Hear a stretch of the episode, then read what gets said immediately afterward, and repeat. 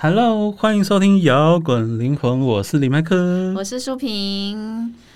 摇滚灵魂呢的灵魂读书会已经结束了，暂时告一段落，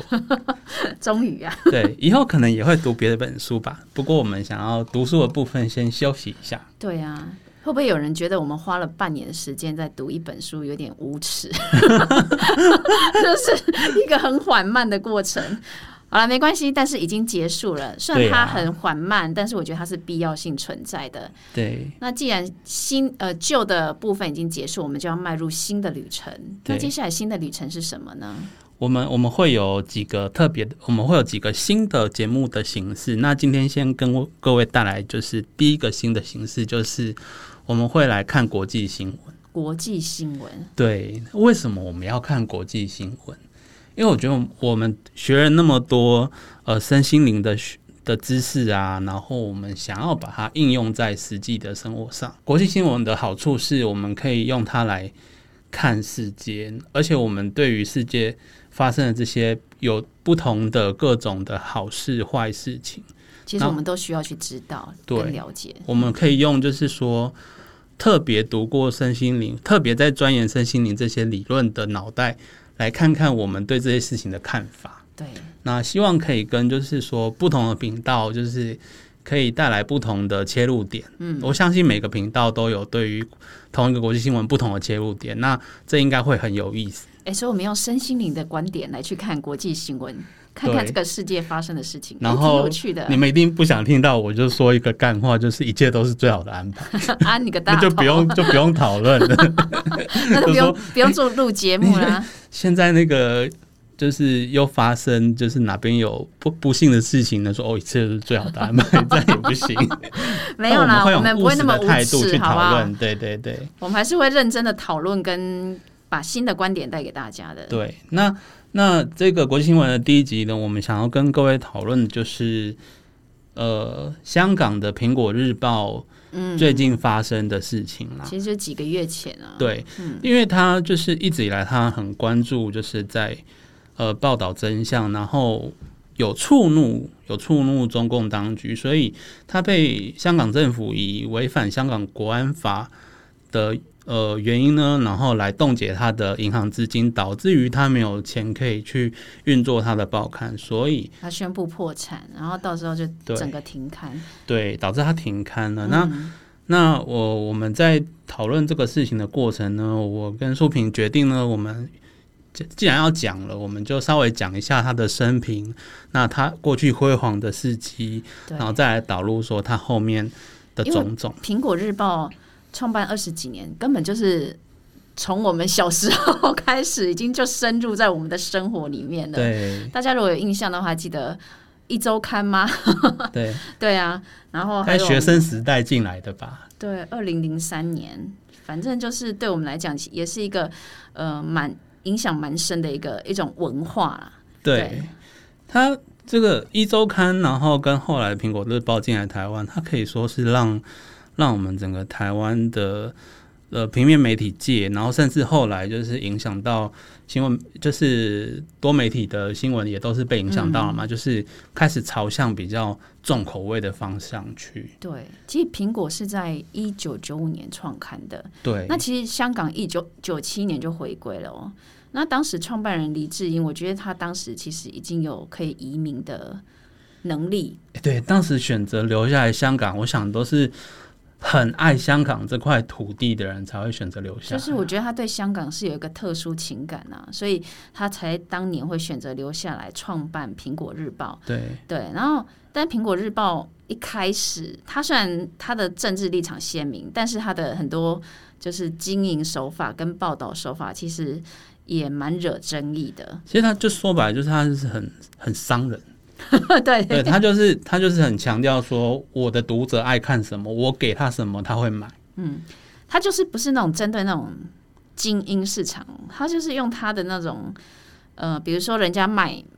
原本报纸可能卖十块，它可能就卖对两块，然后里面送优惠券，对然后用那种全彩的印刷，然后辛辣的头版新闻，对，而且它全彩，因为整整个头版都是全彩的印刷。然后一般我们以前过去对报纸的那个头版啊，都会觉得是应该报道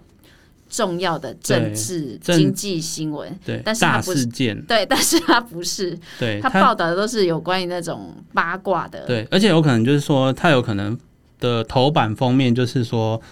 某一个很红的明星的很漂亮的照片，对，他就是用那种，我觉得他是用那种耸动吸睛的标题去挖掘八卦跟新三色，然后把消费者吸引过来。对，它有一点就是说，它有点把自己跟呃那个流行杂志的角色有点融合起来，对对，然后但是他先把客户抢过来之后啊，对他还是用他的方式把他报那个读者。留下来了，对他用什么方式呢？煽情，对 渲染的血腥跟暴力。然后其实有时候会难免会被人家批评，那违反了传媒的那种中立客观原则。对啊，因为因为以前的以前就是说，在苹果出现之前啊，不论是在台湾或是在一开始在香港的时候啊，对传统的报纸就是都是蛮正经、蛮规矩的，对对，就是主要就是以黑白的文字为主，然后只有少数的彩色照片，那不会像苹果这样整页用全彩。对对，然后基本上基本上也很少呢会去放比较偏向呃尺度比较大一点的照片，嗯，然后在在针对那个社会事件的时候，也不会直接把很血腥的照片放出来，但是苹果就会做这种事情。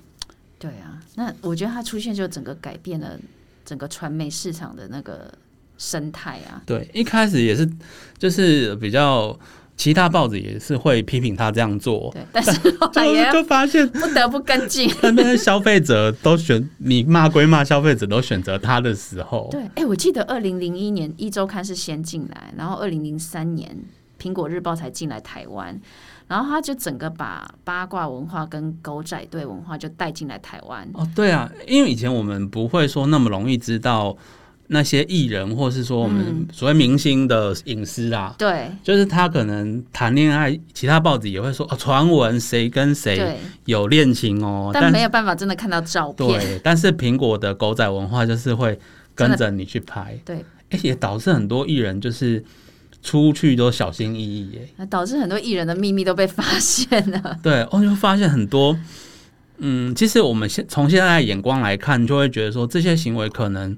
就是比如说 party 还是什么，嗯，只要在没有违法范围内，其实大家都已经可以接受嘛。但但在那个时代就会被放得很大，对，哎、我觉得他最重最成功的地方，他抓住那个窥探的人性，你知道吗？对就是大家满足了大家想要知道偶像明星啊、公众人物的那个的私密的消我息。我印象很深刻，就是其中有一期的一周刊，就是把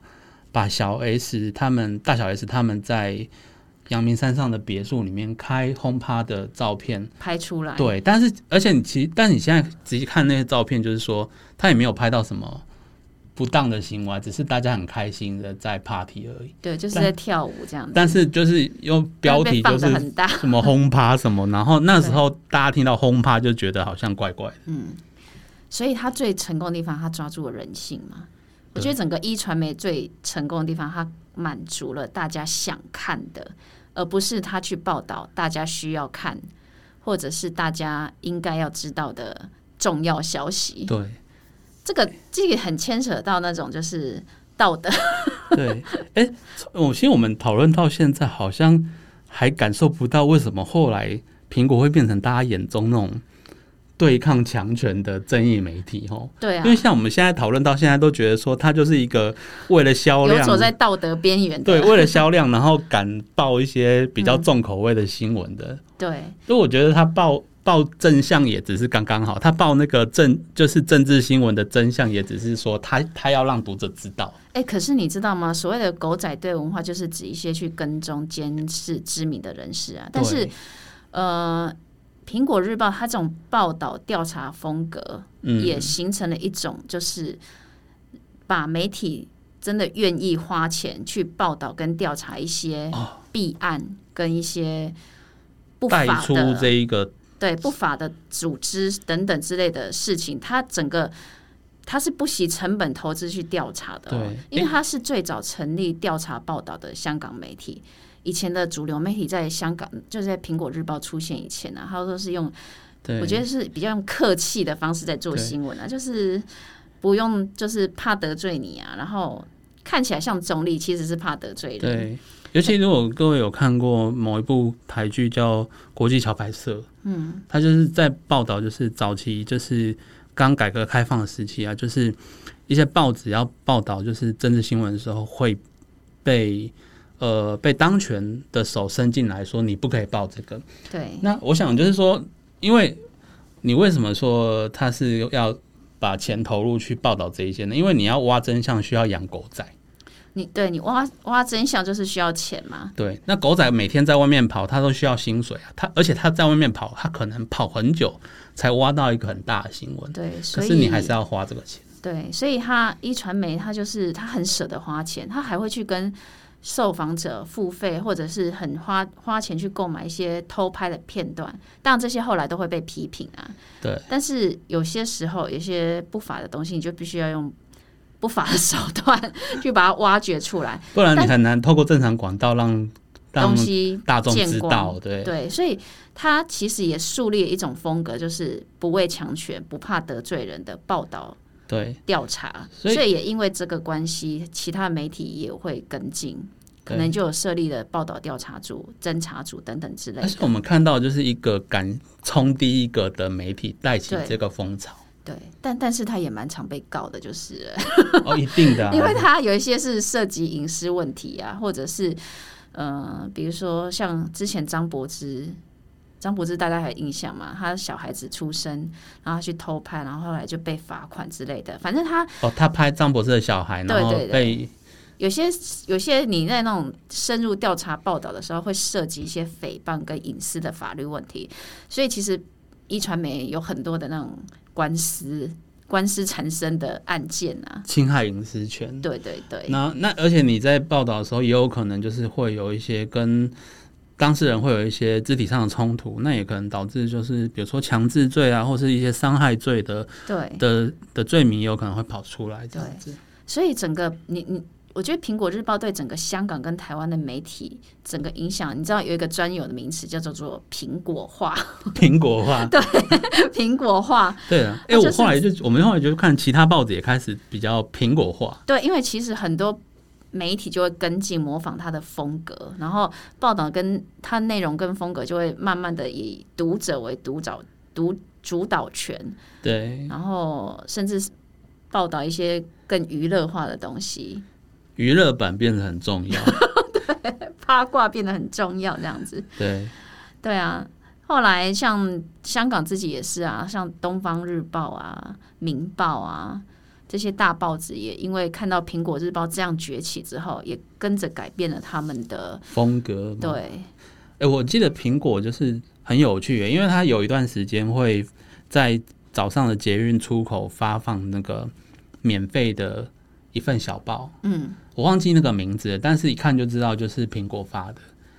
哦，然后但那些有些内容也会进到苹果日报的本报里面，但是它会有一些简单内容，然后去印一些来发给读者。嗯哼，然后那时候就想说，你每天花那么多钱印这个报纸啊，那它都回收得了吗？那可见那个时候应该是不止它的报纸，但还有它的动新闻啊，然后网络新闻什么整体收益，让它可以 cover 这些事情。对而且他有很有趣，就是说他也会报道一些小人物的故事，但是他把小人物故事就是会报道的比较煽情一点。他就是，我觉得他新闻内容啊，他就是靠他那个小爆话，你知道吗？靠就是有一些煽情的新闻跟那个对包装手法去吸引你的目光，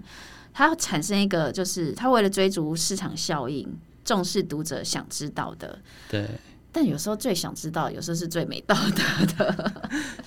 对啊，他他其实蛮有趣的啦。所以讨论到最后，你有没有觉得狗仔队文化跟报道文化其实是相生相依的关系？对啊，那我如果我们在看一些报道新闻的时候，你又要如何去判定真真假假？所以对社会媒体对群众的渲染力是其实是非常强的。如果我们没有一点点自己判断力的话，你是不是很容易就被对带着走？对，所以现在书敏讲的就是所谓带风向的的这件事情。嗯，那我想就是媒体在带风向啊，它